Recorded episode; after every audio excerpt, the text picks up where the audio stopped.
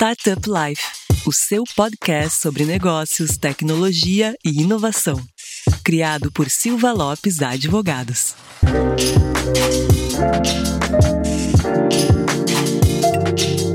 Fala pessoal, eu sou a Cristiane Serra e esse é o seu podcast Startup Life com mais um episódio especial sobre mulheres na área de tecnologia e inovação, e dessa vez em homenagem ao Dia da Mulher, que foi celebrado no dia 8 de março, tem aqui comigo a Daniela Froner, sócia do Silva Lopes Advogados.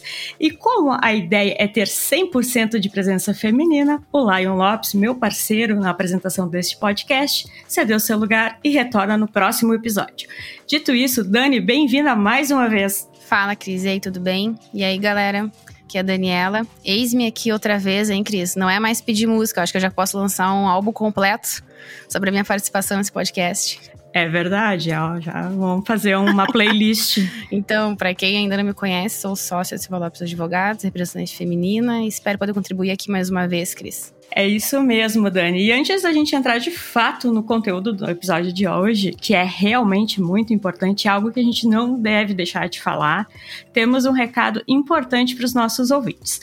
Não esqueça de acessar o portal startuplife.com.br para notícias e informações sobre o ecossistema e também nos seguir no Instagram, startuplifeoficial.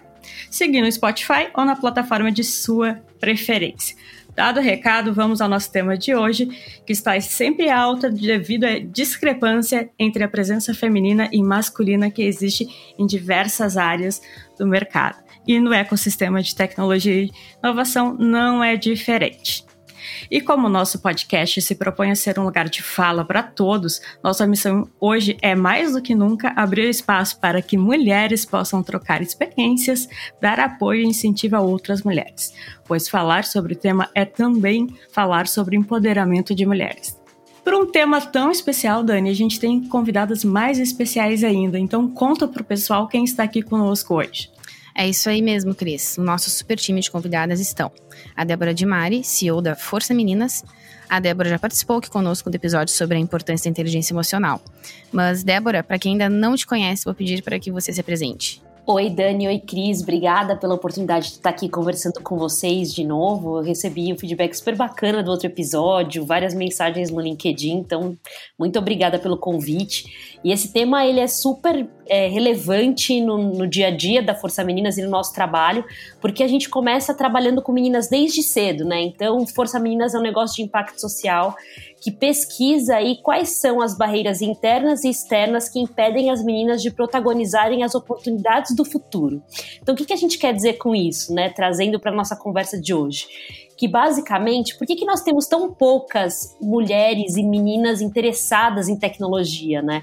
E a gente vive com a tecnologia o tempo inteiro, mas a gente cria ainda muito pouca tecnologia. A gente faz a gente quase não é parte desse ecossistema como criadora de tecnologia, né? Nossa presença é ainda muito sutil. Então é isso, isso é um do, uma das frentes que a gente olha na Força Meninas e a gente ajuda empresas a se conectarem com essa proposta, trabalhando com esse desenvolvimento de meninas desde cedo, para que a gente possa de fato impactar esse pipeline de talentos no futuro. Obrigada, Débora. Muito legal o teu relato. E também está aqui com a gente a Mariana Vasconcelos, fundadora do AgroSmart. Bem-vinda, Mariana. Obrigada, pessoal. Um prazer estar aqui com vocês. Acho que o tema né, de empreendedorismo feminino, mulheres e tecnologia não foi tão importante né, para a gente estar discutindo. É um prazer estar aqui. E por fim, mas não menos importante, a Camila Potenza, cofundadora do Mindset Ventures. Bem-vinda, Camila. Obrigada, Dani. Obrigada, Cris, também pelo convite. É um prazer estar aqui com vocês, principalmente com a com a Mariana e com a Débora também. Prazer dividir aqui o, o podcast. É, bom, contando rapidamente aqui da, da, da Mindset, é, nós somos uma gestora internacional de Venture Capital, né? nós investimos em empresas de tecnologia em estágio inicial localizadas nos Estados Unidos e Israel, é, principalmente aquelas que têm potencial de operação no Brasil. É, e a gente tem, assim, eu tenho uma, uma, uma frente muito forte, assim, que é a, é, a ideia da gente sempre trazer um pouco mais de, de mulheres fundadoras para o nosso portfólio, então isso é uma é algo que eu tenho bastante forte dentro da empresa. É, atualmente a gente tem mais ou menos 45 empresas no nosso portfólio. É, dessas 45, mais ou menos 20% são fundadas por mulheres e, é, obviamente, a gente quer aumentar esse número. Temos um super time, né, Dani? Meninas, de responsa hoje pra gente. Então, para iniciar essa nossa mesa de debates, eu quero trazer uma questão sobre o Dia da Mulher, que ele é cercado de uma certa polêmica, né? Tanto da forma como ele é comemorado, com uma rosa, por exemplo, quanto da sua própria origem. Então, eu quero perguntar para as nossas convidadas e também para minha parceira de bancada, Dani, como vocês entendem essa data? Olha, acho que para esse ano de 2021 especificamente, eu acho que é um dia de extrema importância, viu? É, acho que todas nós sofremos muito com a pandemia, né? Independente se mulheres ou homens, mas nós mulheres enfrentamos e temos enfrentado inúmeros desafios, acho que desde o início, que acabaram nos afetando de forma muito negativa, né? Inclusive, é engraçado, mas a Free Free da Yasmini Steria, que é uma plataforma muito bacana também criada para promover a equidade de gênero e desenvolvimento de lideranças femininas, até postou essa semana alguns números bem absurdos assim com relação a esse impacto, como por exemplo que 8 milhões e meio de mulheres tiveram que deixar o mercado de trabalho de acordo com o IBGE. E isso só considerando o Brasil, né? Então imagina o resto do mundo. Sim. Mas acho que voltando à sua pergunta especificamente, eu, eu, eu acho que ela é super interessante. Assim, acho que por muito tempo é, eu confesso que eu tinha um pouco de preconceito assim, com esse dia, porque ele foi muito desvirtuado ao longo do tempo, né? Com a entrega de presentes, que nem você falou, então flores, chocolates, que na minha visão são meio que sem sentido e não tem muita relação com o que de fato esse dia representa. Então, inclusive, acho que é um tema, um tema um pouco complexo, porque acho que muitas pessoas compartilham dessa visão, mas eu, pelo menos, decidi parar para entender melhor e vi que ele tem totalmente um outro significado, e não sei se todos que estão ouvindo a gente também, mas é, sabem da história, mas dizem que a ideia de, de 8 de março surgiu por causa da morte de 130 operárias carbonizadas em um incêndio de uma fábrica em Nova York. E acho que essa versão trágica, na verdade, estava abafando uma história de luta e mobilização das mulheres operárias no final do século XIX por condições melhores de trabalho. Então, é, eu acho que o que é característico desse dia é a lembrança de como as mulheres eram e ainda são tratadas no mercado de trabalho, muito focado nessa desigualdade entre gêneros, em termos de salário, oportunidades, liberdade para ser mãe, trabalhar, enfim, acho que diversas questões sensíveis e, ao mesmo tempo, a lembrança de que nessa luta, é, é, acho que dava a entender que gostaríamos de ser mais parecidas com os homens, quando de fato não somos, né? E, e inclusive, acho que é uma discussão que tem surgido bastante é, com, com o tempo, de que desse sentido de que ao invés das mulheres terem lutado para criar um espaço para elas, a gente lutou muito para as mulheres caberem nos espaços que os homens já tinham criado. Então, acho que esse dia é super importante por ser um momento que traz à tona temas que ainda não foram resolvidos. Acho que, sem dúvida, a gente evoluiu bastante, mas ainda existem muitas questões em né, serem pontuadas e acho que, principalmente, né, esse dia não é sobre dar parabéns, ganhar flores, manicure, chocolates, é sobre refletir sobre o nosso lugar na sociedade e ver como podemos cada vez mais, acho que, criar um ambiente mais inclusivo. Eu concordo com a Camila, eu acho que é uma data para a gente celebrar, para a gente se inspirar e lembrar que não estamos sozinhas, né? Acho que a gente acaba é, enfrentando vários desafios aí na jornada. Eu acho que o Dia da Mulher acaba sendo um momento que a gente para e olha para outras companheiras de jornada, né? E somos lembradas aí de que compartilhamos a, a mesma luta. Assim, eu concordo com a Camila que a pandemia teve um efeito muito negativo aí nos direitos das mulheres, né? Que acumularam várias funções. Então, acho é, mais relevante ainda a gente parar para prestar atenção e e se vigiar para não abandonar né, os nossos sonhos e, e, e, as coisas que a gente quer conquistar por estar tá assumindo aí 100% da carga. Então, acho que muitas mulheres precisam neste ano mais, de mais apoio do que nunca. É, sabe que eu ouvindo o que a Camila comentou, e é bem o que eu penso também, vai bem no sentido, porque eu, durante algum tempo, também eu tive um certo preconceito com essa data e com os presentes sempre relacionados a essa data. Parecia, assim, algo muito sem sentido, né? Como se a gente estivesse sendo premiada por tudo que a gente faz, sendo que, na verdade, totalmente ao contrário, né? A data serve justamente para trazer a discussão sobre o papel da mulher na sociedade, que faz das tripas coração para conseguir entrar num modelo que foi pensado e criado por homens, né? Então, ao invés de criar o nosso espaço, a gente tenta se encaixar num espaço que foi criado pelos homens. Então, acho que essa data muito traz essa discussão, né? As mulheres fazem duas vezes mais, três vezes mais, e o reconhecimento ainda é menor, né? O que, o que a gente vê, que as grandes discussões que se tem sobre desigualdade salarial e etc. Então, eu acho que, bem do sentido que a Camila comentou, era uma data que eu tinha um certo preconceito, e hoje eu vejo a importância, mas a importância de trazer a discussão sobre o papel da mulher na sociedade, né? Século XXI e adiante. É, eu concordo bastante com esse ponto aí que vocês trouxeram, a Camila, a Mariana, agora a Dani também. É, acho que essa, esse momento que a gente está vivendo, ele é um momento crítico aí quando a gente fala é, para os direitos das mulheres, né, e para os direitos conquistados ao longo do tempo, né. Então a gente corre um risco enorme é, de ter um retrocesso muito grande, grande parte desses direitos, porque a gente de fato está é, enfrentando esse momento de sobrecarga e de sobreposição de papéis mas eu entendo também que é um momento muito relevante para que a gente de fato traga uma reflexão que mostre aí quais são os passos que a gente precisa para galgar um futuro diferente, né? Ou até apressar algumas conquistas que a gente demorou muito tempo para atingir. Então, no trabalho que eu faço na Força Meninas, a gente foca bastante nessa questão de é, ampliar a reflexão nessa data, né? Então, na semana que vem, a gente vai conversar com meninas sobre quais são os desafios de futuro que elas estão vendo, né? E com certeza os desafios que elas estão enxergando no dia a dia delas ou nesse desenho de futuro,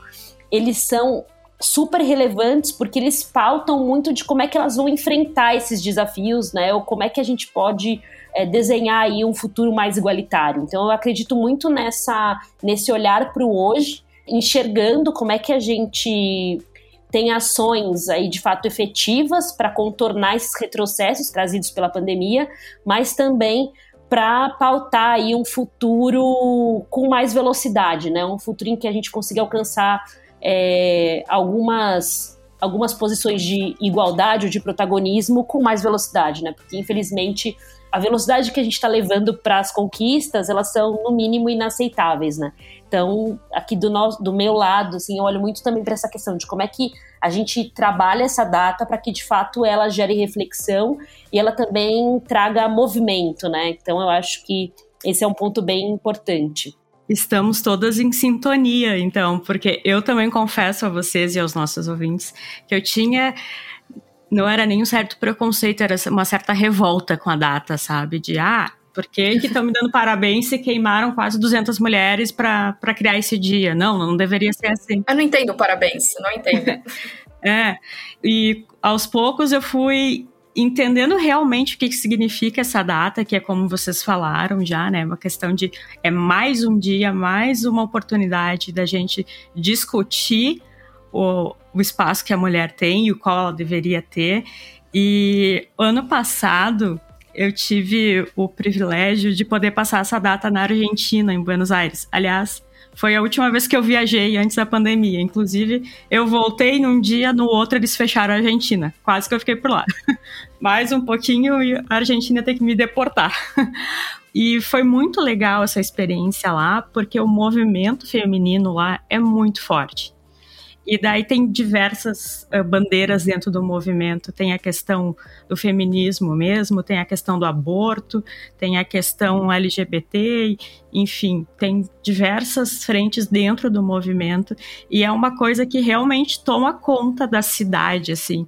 Não são só as, as manifestações, mas são outdoor na rua, propaganda dentro do metrô, tudo levantando essa questão e debatendo eu pensei, meu Deus, eu quero isso no Brasil também, eu quero isso em Porto Alegre também.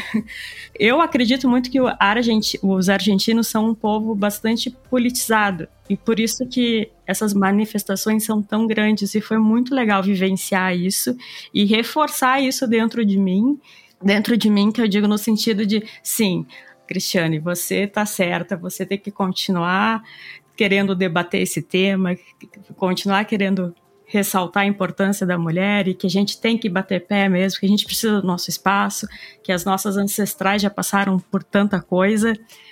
E então eu só queria contar um pouquinho disso para vocês também, que foi um momento bastante especial. É, não, não gritei, mas fiquei lá no meio da manifestação, na frente, na Praça de Maio. Tem um ponto, né, que, a, que eu acredito que a Camila trouxe, que a gente viu, inclusive na pandemia, é, qual foi o resultado das nações lideradas por mulheres aí tendo uma postura muito mais é, acolhedora e ao mesmo tempo efetiva ao problema, a resolução do problema, né, do que uma postura, por exemplo, é, negacionista ou uma postura muito é, restritiva, mas pouco assertiva, né, que a gente acompanhou bastante na nossa realidade. Então, eu acredito, e uma vez eu conversando com a futurista, com a Rosa Alegria, quando eu estava iniciando a Força Meninas, ela me perguntou: então, você quer ensinar meninas a serem protagonistas de oportunidade do futuro, meninas a serem líderes? Mas o que quer dizer ser uma líder mulher, né, para você? O que é uma líder mulher? E essa pergunta nunca saiu de mim, eu permaneço buscando isso, porque, é, inclusive, até nas líderes que eu já convivi na minha vida, é, pouquíssimas são as líderes que de fato encontraram aí o seu espaço dentro desse ambiente, desse olhar mais feminino de liderança e de construção de relação e de assertividade, né? E tudo mais, e não tão. Com certeza. Tão orientado à agressividade ou a ser tão diretivo, né? Então, eu acho que esse é um ponto bem relevante também, que é, eu acredito que as, nós mulheres hoje estamos num patamar em que a gente precisa começar cada vez mais a questionar e a entender qual é essa liderança, né? Então, como é que a gente está construindo esses novos espaços em que a gente pertence, em que a gente precisa ter tomada de decisão e gerar transformação social. Com certeza. E Dani, sei que tu já tem uma pergunta aí engatilhada. O IBGE aponta que as mulheres representam mais de 50% da população brasileira. E o índice de mulheres em cargos CEO e diretorias executivas é apenas de 16%, de acordo com os dados mapeados pelo Startup Base, da Associação Brasileira de Startups. Aí eu começo chamando para a discussão a Mariana. Como que você se sente sendo mulher em um cenário predominantemente masculino? Como é, é o ecossistema de tecnologia e inovação? Bom, eu acho que no início era um desafio, né? Realmente, ambas, tecnologia e agricultura, são indústrias predominantemente masculinas. Mas apesar dos obstáculos, também é uma oportunidade, porque eu acho que nós trazemos um olhar diferente para as coisas, né? E, e, a sensibilidade, a visão sistêmica nos permite criar. E, e, isso é uma tendência que, que vem aumentando muito dentro do agro. Existe um movimento muito forte de mulheres do agro, assim, que é, são realmente uma rede de apoio, sabe? Apoiam uma as outras. E desde que eu comecei essa jornada, onde não tinha quase nenhuma mulher, apesar de em agtech em si serem muito poucas ainda na América Latina, né? No Brasil nem se conta. O movimento de mulheres assumindo as fazendas, né, indo para o campo, aumentou muito. Então, essa presença, essa criação de rede de apoio foi muito importante para minha jornada. E hoje, inclusive, a gente tem o caso da Malu, por exemplo, que é a primeira CEO, né, mulher aí da, da Bayer, né, da operação de Crop Science da Bayer aqui no Brasil. Então, ele é um movimento que vem acontecendo e, e, e, existe essa transformação e essa questão da inclusão da mulher, né? Existe até um congresso de mulheres no agronegócio que começou muito pequena, que hoje em dia reúne milhares de mulheres engajadas e assumindo mais papéis de tomada de decisão. Então, acho que em resumo, é, ressaltei o agro, porque eu acho que a tecnologia é um setor que tem mais gente aí inserida também, né? Ele já, já vem com essa bandeira faz mais tempo, Girls in Tech, etc. Mas no agro esse movimento vem um pouco mais tarde, né? Mas é, já é possível ver mudanças e, e isso me traz muita esperança, assim, né? Ter outras mulheres que sirvam como role model e servir de role model para outras mulheres. Eu concordo totalmente, Mariana. Acho que esse ponto por mais que você falou que acho que tem esse desafio grande na indústria de agro, e assim, a gente percebe bastante isso com as nossas empresas também, é, eu acho que o, o, cenário do ecossistema né, de tecnologia, venture capital, inovação, assim, ele é ainda um ambiente muito intimidador, né? Assim, pelo menos no que eu, no que eu vivencio ainda. E, e, eu gosto até de contar um exemplo que, que eu achei um absurdo na época, que foi de quando eu morava na Califórnia em 2013 e 2014 eu, eu trabalhava numa startup que o propósito era mostrar o que acontecia no Vale do Silício para quem não estava lá. E, e, por causa disso a gente acabava cobrindo vários eventos de tecnologia e inclusive acompanhávamos bastante os posts né, no Twitter para saber a opinião das pessoas.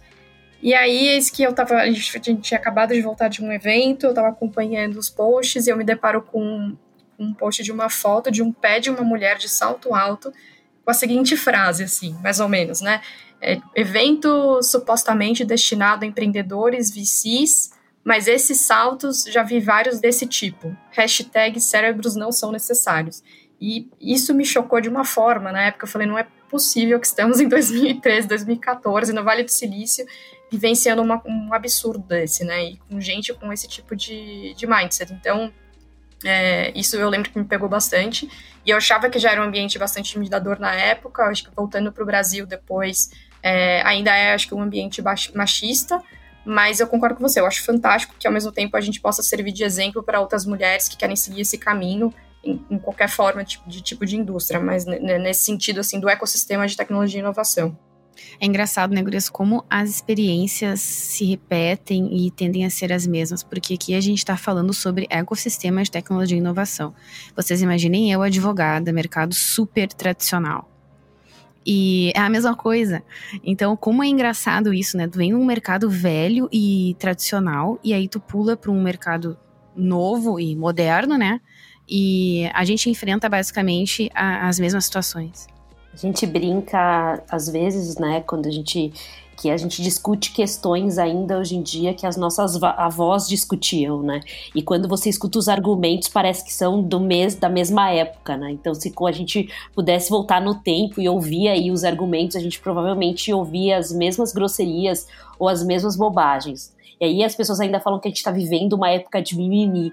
E eu, eu discordo que a gente está vivendo uma época de mimimi, eu acho que a gente está vivendo uma época em que as pessoas têm que pensar um pouco mais para falar, né? É verdade. E, então, e tem que rever a forma como elas pensam ou como elas falam alguma coisa para não ofender outras pessoas. Isso é muito importante, né? Eu acho que isso, isso é um, já é um grande avanço, né? Para não ofender e para não também perpetuar, né, um comportamento que as, as, décadas passam e a história é sempre a mesma, né? É verdade. A gente fala bastante sobre a questão até desses viéses inconscientes, né? Porque mesmo que uma pessoa, por exemplo, ela se cale, muitas vezes as atitudes dela ou as escolhas que ela faz acabam é, orientando a perpetuação disso que você falou agora, né? Uhum, é verdade. Então, como a gente vem falando aqui, dizer que as mulheres enfrentam mais dificuldades em níveis diferentes, muitas vezes tendo que fazer o trabalho dobrado ou triplicado, como a Dani citou antes, para conseguir validar a sua competência, não é nenhuma novidade. Né? Então a gente já sabe que, como a gente estava discutindo lá, desde as nossas avós, talvez, talvez não, com certeza, isso é chovendo uma olhada. Mas é importante continuar falando sobre isso, mas eu queria ouvir das nossas convidadas quais são os principais desafios, na opinião de vocês. Eu acho que, assim, um desafio que eu vejo contínuo na, na indústria de venture capital é o de financiar startups formadas por mulheres e minorias.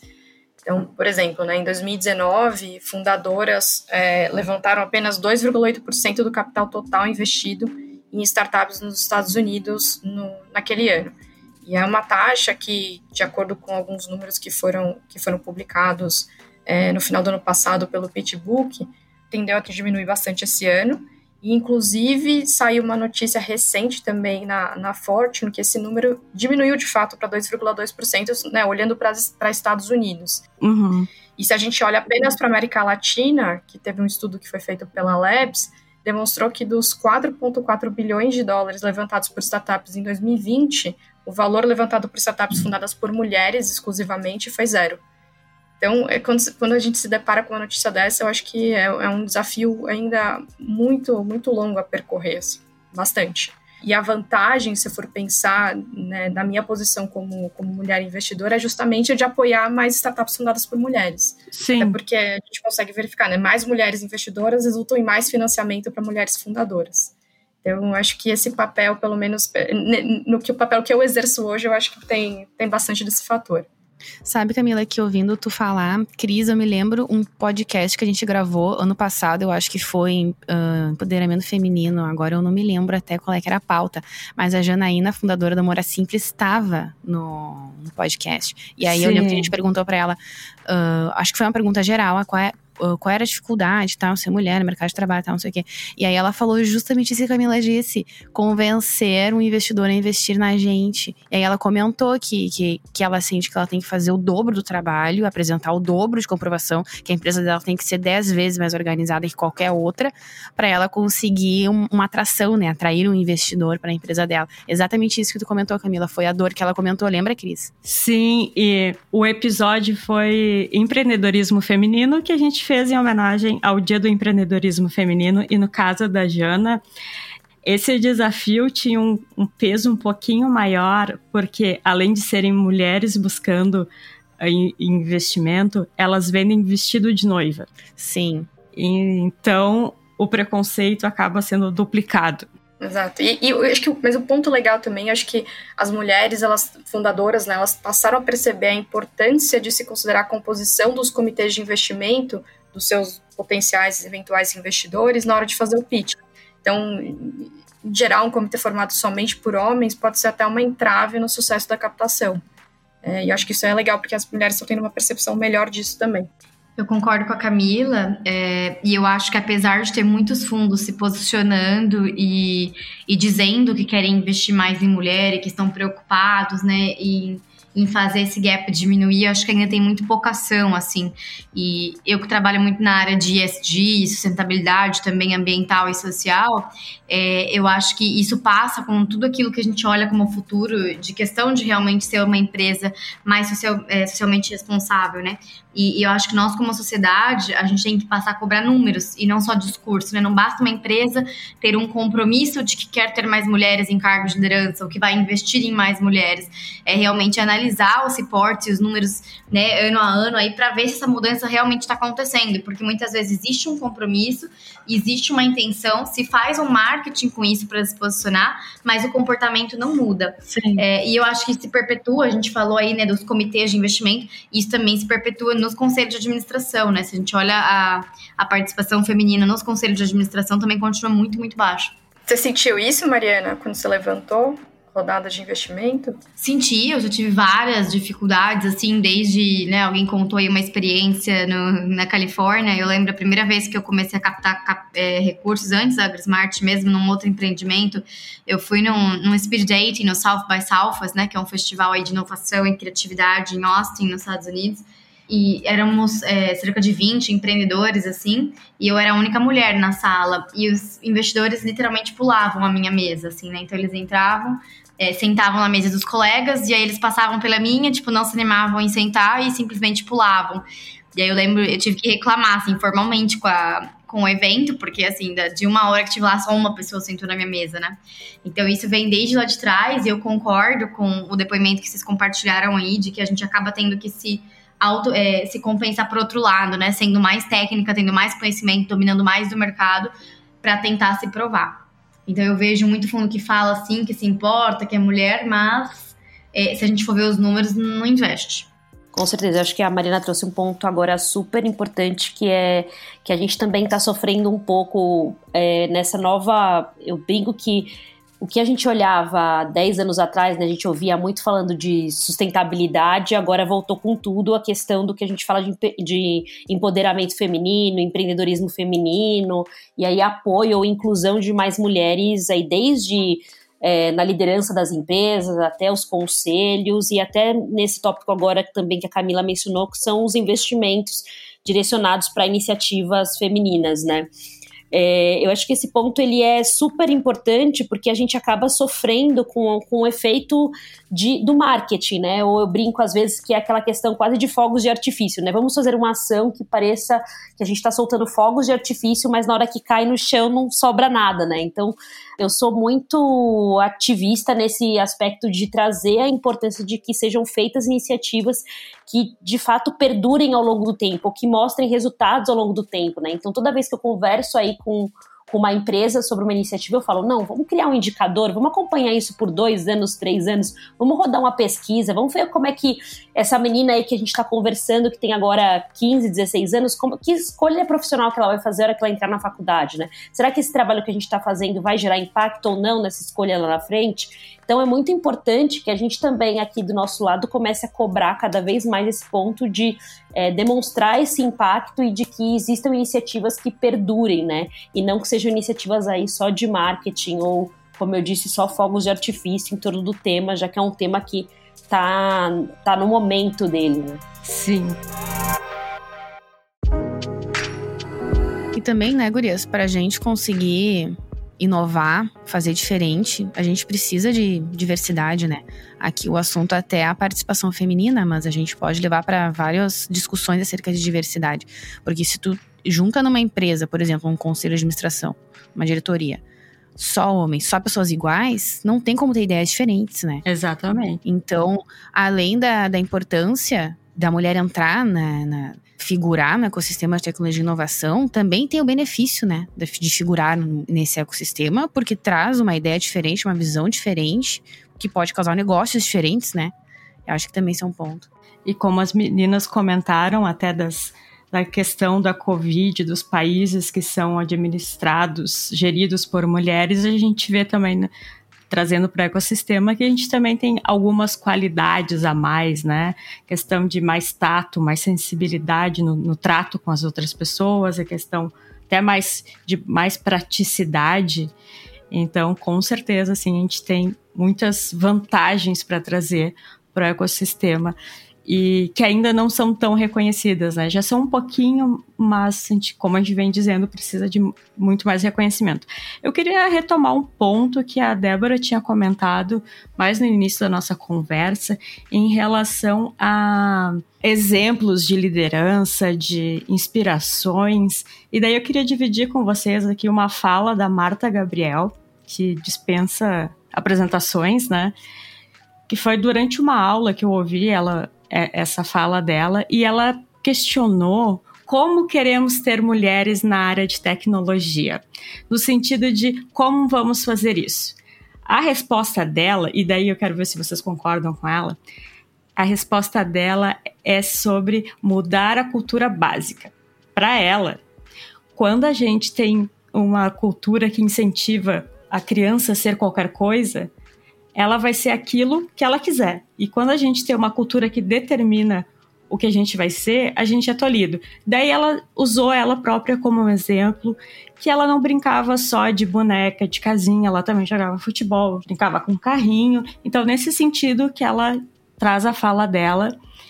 E ela acredita também que este é um grande pro o problema das mulheres na tecnologia. Elas não são incentivadas ou são tolhidas e que essas são as histórias que são contadas geração após geração para as mulheres, que a mulher tem que se encaixar naquele formatinho que a sociedade define, no espaço que a sociedade define, e que elas não podem ser o que elas quiserem. Então, eu queria saber, na opinião de vocês, se o pensamento da Marta está certo ou não é bem por aí. Eu acho que a Débora vai ter muita coisa legal para contar para a gente nesse sentido. É, mas eu queria, só queria levantar um ponto até que a Mariana comentou, que é a, a rede de apoio, né? Inclusive foi foi um dos pontos também para ela poder para poder se envolver mais nessa área e ter, trazer mais mulheres também nessa área, conhecer mais mulheres mais nessa área de agro. Mas eu, eu, eu, acho muito que a gente precisa continuar expondo mais mulheres como exemplos. Então, por exemplo, uma forma, né, ter esse podcast contando as nossas histórias, contando, compartilhando essa experiência e criando comunidades da rede de apoio, é a forma que a gente consegue trazer mais mulheres para a tecnologia, mostrando, olha, estamos aqui, podemos te apoiar, podemos te apoiar na migração, seja ela qual for. Eu, eu por exemplo, eu sou formada em direito, trabalhei em escritório também alguns anos antes de ir para Califórnia e mudar completamente de carreira, mas quando eu precisei fazer essa migração, eu tive pouquíssimo apoio, assim. Então todo mundo me perguntava, pô, mas você não tem background no financeiro, como é que, eu, como é que você vai começar nisso? E, e eu acho que a gente precisa ter essa rede, a gente precisa realmente é, ter mais mulheres expondo mais histórias para poder trazer outras para virem para a gente. Mas vou deixar com as especialistas aqui para contar um pouco mais. Eu super concordo com esse ponto que a Camila trouxe de que a gente precisa sim de exemplos e eu sinto isso é, no dia a dia, quando eu trabalho com as meninas, da importância de você ter uma de ter referências, né? E de como elas têm poucas referências. Então, as meninas que de fato a gente percebe que chegam aí é, no ensino médio ou vão para uma fazer uma escolha numa carreira numa área de tecnologia, numa área exata nessa transição, elas com certeza elas tiveram algum tipo de apoio ou exemplo anterior. Então, ou é, uma, ou é um familiar que estimulou, ou um professor, uma professora na escola, ou algum colega. Então, ela teve, é, além de uma pessoa que incentivou e apoiou, aí uma, eu brinco que é um aliado ou uma aliada, né? Ela teve também a possibilidade, que aí vai de encontro com o que a Marta citou, de colocar a mão na massa. Então, ela é uma pessoa que conseguiu experimentar algumas coisas ao longo do tempo. Então, o que a gente sabe hoje por meio de pesquisas é que não existe nenhuma questão orientada à biologia que justifique o porquê nós temos tão poucas mulheres nas, nas áreas exatas, né? Então, o que a gente vive nessas áreas, de fato, é uma baixa quando elas são bem jovens, né? Então, a partir dos seis anos, um artigo da revista Science de 2018 trouxe essa pesquisa em que ele falava o seguinte: que a partir dos seis anos uma menina já começa a questionar a inteligência dela com relação ao menino. Isso acontece por causa desses símbolos que ela encontra, né? Então, símbolos sociais e culturais. Isso vai acontecendo desde essa, desse patamar de é, experimentação, até mesmo a figura, que agora já mudou um pouquinho, mas ainda permanece, do nerd clássico, né? Então a gente percebe que todo essa, esse ambiente da tecnologia, depois aí com figuras como Bill Gates e Steven Jobs, etc., ele sempre tem essa cara, agora Mark Zuckerberg, né? Tem sempre essa cara muito masculina, né? Muito aí desse homem nerd. E dentro desse ambiente, pouquíssimas meninas ou mulheres de fato se encontram aí como com referências para eles, né? Então, tem dois pontos a princípio bem importantes. Então, o primeiro é ter cada vez mais exemplos, o segundo é de fato a gente desmistificar essa questão de coisa de menino e coisa de menina e na verdade trazer essas crianças aí para experimentação, aprender por meio da brincadeira. Então eu adoro essa questão de das feiras makers e de tudo que faz estimular a criatividade, porque o mundo ele é sobre isso, né? Ele é cada vez mais sobre isso, sobre a capacidade que cada um tem de conectar diferentes referências, né? Vocês mesmos estavam trazendo as experiências de vocês agora e eu posso também contar um pouco da minha história e a gente vai perceber como ao longo da nossa vida tudo que a gente aprendeu foi sendo combinado para o lugar que a gente chegou hoje, né? Ou para o que a gente está fazendo hoje. Então, se a gente de fato quer mais mulheres na tecnologia, a gente precisa gerar exemplo e experimentação lá na base e engajando ao longo do caminho, né? Criando cada vez aí mais símbolos culturais, sociais, dentro da mídia. E a gente já está vendo isso acontecer, né, de alguma forma, mas ainda é pouco expressivo, assim, né? Então, eu acho que é um caminho que já que a gente já caminhou bastante, mas ainda tem muito a ser feito, caso a gente queira de fato gerar mudança. Com certeza. E eu quero fazer uma provocação para vocês, então, já que a gente falou tanto que tem que ter mais referências, mais inspirações, queria que cada uma indicasse pelo menos uma mulher que inspira vocês. Atualmente, eu a minha crush virou a a Cristina Junqueira do Nubank. Uh, eu nem acompanhava ela, até porque ela não era muito ativa nas redes sociais e tal. E ano passado ela saiu na capa da Forbes, aparentemente grávida, com barrigão de grávida. E desde então comecei a acompanhar o, as redes sociais dela e li sobre a história dela. E virou minha crush total. Atualmente é ela. Eu acho que ela tem uma pegada, assim, que. Que ela é 100% mulher. Tem duas filhas, mãezona, super esposa e é uma super empresária. Né? E ela inovou no mercado uh, dela, o mercado de finanças, né? Que é muito dominado por homens também. E eu acho que o engraçado nela é isso, é essa diferença dela. Ela nem fala, às vezes, muito sobre isso, nas entrevistas perguntam tal, mas, tipo assim, não é a bandeira dela. Então, ela com aquele jeito bem feminino de ser, né? Bem, tu olha assim, digamos, uma mulher padrão. E é uma super empresária. Então, eu acho que esse, esse lado, esse perfil dela, eu acho muito interessante. E atualmente ela que é minha crush. Minha crush empreendedora. A minha atualmente é a Cláudia Sender, que é ex-presidente da Latam. É, eu acho ela sensacional, a trajetória dela também na carreira, assim, é, é, é incrível. Inúmeras histórias que ela compartilha, assim, eu acho que sobre vários episódios que ela teve que, que é, se impor e ganhar, ganhar exposição, ganhar confiança, o respeito dos demais, assim, e acho que não deixando né, de ser mulher, que acho que esse é o principal também, é, e agora atuando em vários, vários, vários conselhos, assim, então ela, ela é uma pessoa que eu realmente admiro bastante. Eu posso citar duas pessoas? Claro, quantas quiser. então, acho que a primeira que eu gostaria de citar é a Gal Barradas. A Gal Barradas, ela é bastante reconhecida aí como publicitária, mas nos últimos anos ela tem trabalhado bastante aí com venture building e ela como ela é mentora, ela é minha mentora há mais ou menos três anos e ela tem de fato aí agregado uma visão muito diferente para tudo que a gente tem feito e aumentando realmente assim a minha o meu olhar para o empreendedorismo, porque eu acho que principalmente quando a gente fala de negócio de impacto, muitas vezes a gente acaba é, subestimando a capacidade que aquele e o potencial do que a gente está fazendo, né? E ela desde o começo, quando eu conversei com ela, ela literalmente me olhou no olho e a partir daí ela tem sido uma mulher muito importante na construção é, dessa trajetória do que eu tenho feito com a Força Meninas.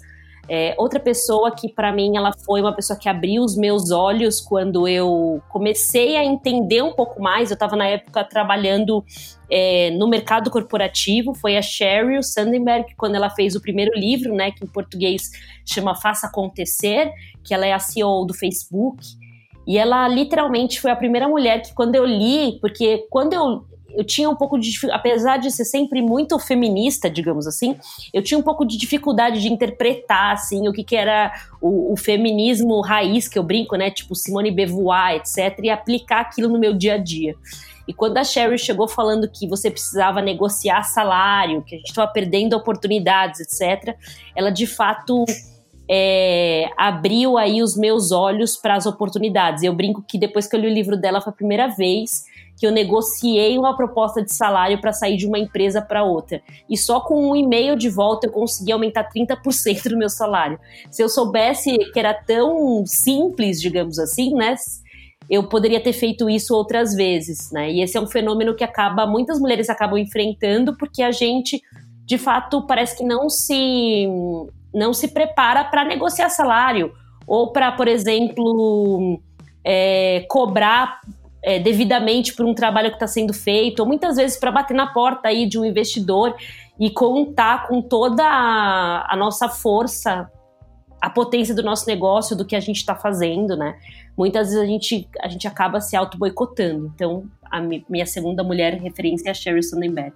Débora, o que tu comentou, às vezes a gente nem se aplica para vagas, né? Porque não tá, a gente acha que não é boa o suficiente para aquela vaga e os homens se aplicam para qualquer coisa, para tudo né? Eles olham a vaga que eles querem, em segundo momento eles olham o currículo. É sempre uma história que eu conto, um dos sócios aqui do, do escritório, o Gustavo, ele aplicou aqui para o escritório numa vaga para advogado. E aí eu lembro que ele passou na seleção e na hora que ele foi contratado, ele nos deu a notícia que tinha um problema porque ele ainda não era advogado. ele não tinha, não estava com a carteira da ordem na mão, né? Ainda não tinha, acho que nem se formado. Então é que essa experiência me trouxe muito ensinamento, porque eu, eu, fiquei pensando, cara, eu nunca teria me aplicado numa vaga se eu não tivesse 100% dos requisitos, né? Uhum. E, e os homens têm a impressão que são mais corajosos, talvez, né? E isso também vem dessa cultura toda que a gente está discutindo aqui. Exatamente. Isso literalmente afeta o ponto que a gente falou ali atrás, que é por que, que a gente tem tão poucas mulheres na tecnologia porque a tecnologia ela ainda acaba transparecendo, infelizmente, ser uma área muito masculina. Então, às vezes, mesmo uma menina de alta performance e alto potencial, ela escolhe aplicar para outra área ou, ou, trabalhar em outra área, né? Em que ela se sinta mais ambientada. Exatamente. Falando um pouquinho sobre isso, sobre essa síndrome de impostor que as mulheres acabam tendo mais do que os homens, a minha crush, ela não é tão da área de tecnologia, mas é da área de comunicação, que é a Marcela Ciriberi. Ela é CEO e diretora criativa da Óbvios. E ela tem um podcast também, Bom Dia Óbvios, e foi a partir dele que eu conheci ela. E nesse podcast, ela entrevista geralmente mulheres e traz conversas sobre assuntos que são atuais do universo feminino, como saúde mental, autocuidado, carreira, autoestima, novas curas e por aí vai. Então é um pouco disso que a gente vem falando, que gente, esse exercício que também as mulheres precisam fazer, né? De conseguir ter mais segurança, seja para negociar um salário, seja para se candidatar a uma vaga. Então, a, a minha crush é ela. Sabe, Cris, que tu falou da síndrome do impostor. Eu sofri muito com isso, não sei vocês, gurias, mas durante muito tempo, quando eu tava apresentando algum serviço para algum cliente, por algum motivo, os clientes perguntavam se era eu que tinha feito. Não sei também se isso também já não vem um viés dessa nossa cultura. Mas quando muito me perguntavam, ah, foi tu que fez? Gente, eu tirava coragem da alma para dizer que tinha sido eu que fiz. Eu ficava realmente tentada de dizer que outra pessoa tinha feito. Entendeu? Porque se ficou bom, fui eu. E aí eles, ah, parabéns, ficou muito bom. Mas eu pensava justamente, eu disse, gente, fui eu que fiz e agora? É positivo ou negativo? Qual é o feedback? Mas então, acho que, gurias, a nossa pergunta final é: qual a expectativa de vocês para o futuro das mulheres no ecossistema de tecnologia e inovação?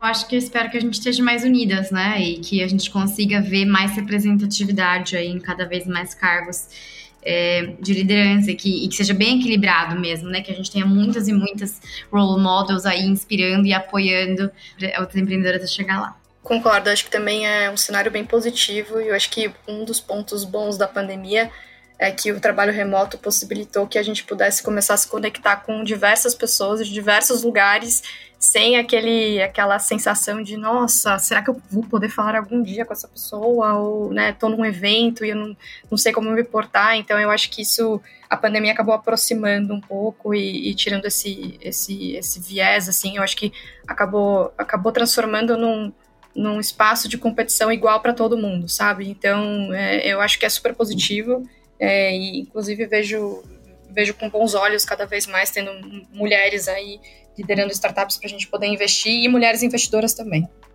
Eu acho, primeiro eu queria agradecer mesmo essa oportunidade, né?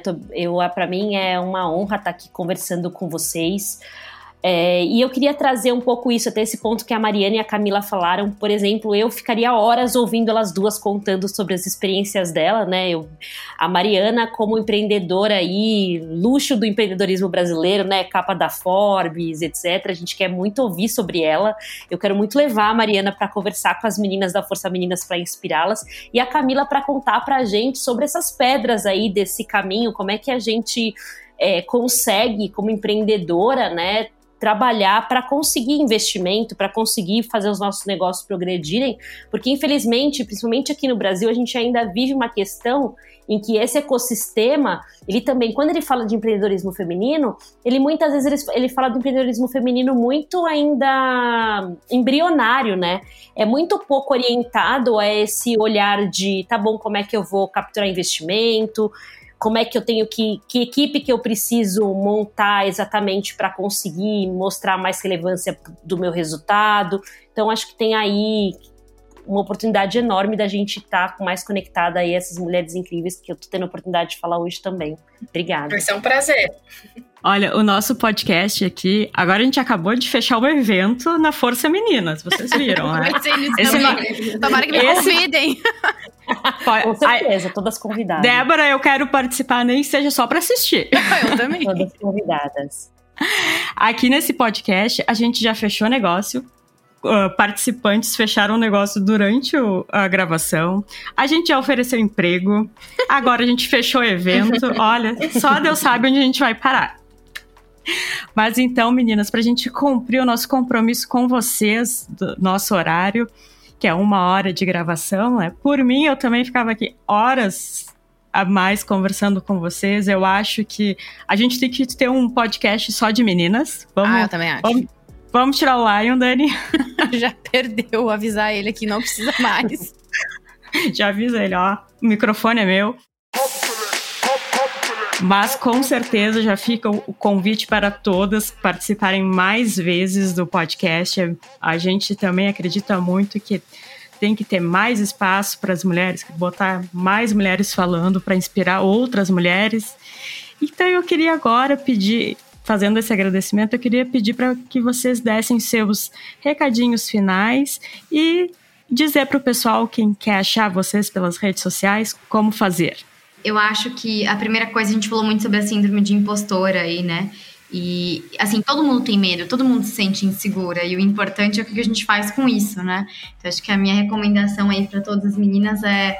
Tem medo, tem medo, mas vai com medo mesmo. A gente tem que acreditar na gente e tentar ir mais longe. Assim, acho que a gente não imaginava como a Grismart onde a gente ia chegar. A gente se deu o luxo de arriscar, né? E de tentar e de ousar fazer grande. É, então, acho que essa, essa questão da confiança é algo muito importante. E quem quiser interagir comigo aí é, é Mariana S. Vasconcelos no Instagram, Mariana Vasconcelos no LinkedIn.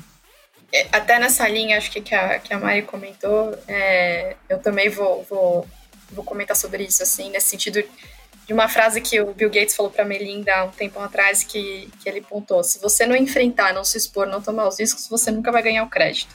Então, acho que a gente, a gente acaba tendo muito essa, essa linha de o nosso trabalho vende por si só e a gente não precisa de exposição, porque a exposição é vaidade, né? E eu acho que, na verdade, todo mundo tem que ser capaz de vender o seu trabalho, a autopromoção é positivo e a gente tem que encarar, acho que as mulheres acabam encarando de uma forma é, desvirtuada e, na verdade, não é. Então, assim, super, super sou a favor do ponto que a, que a Mari trouxe aqui. E para quem quiser se conectar comigo, eu estou no, no LinkedIn também como Camila Potenza. Obrigada, Camila. Débora, seu recadinho final. Então, meu recadinho final, acho que eu também vou de encontro aí com o que as meninas trouxeram, né? A Maria Camila. Eu acho que é muito importante a gente perceber que nós pertencemos sim a esses espaços e que nos espaços em que a gente não pertence ainda, a gente tem que ter coragem para sentar na mesa, para fazer a apresentação, para colocar nossa voz. A gente tem uma iniciativa que chama Minha Voz Tem Força, e eu acredito muito nisso, que a gente consiga cada dia mais aí se apropriar da nossa voz e nos colocarmos nesses espaços que não são tradicionalmente aí é, para meninas e mulheres, mas que a gente, quando entra, faz bonito.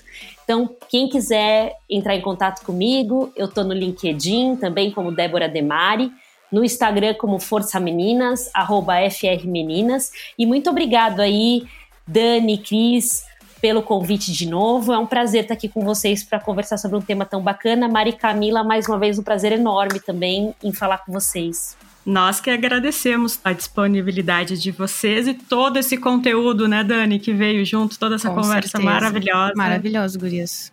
Poderia fazer uma versão 2 dessa conversa, hein, Cris? é verdade. vamos, vamos. vamos todo mês fazer uma. O que tu acha?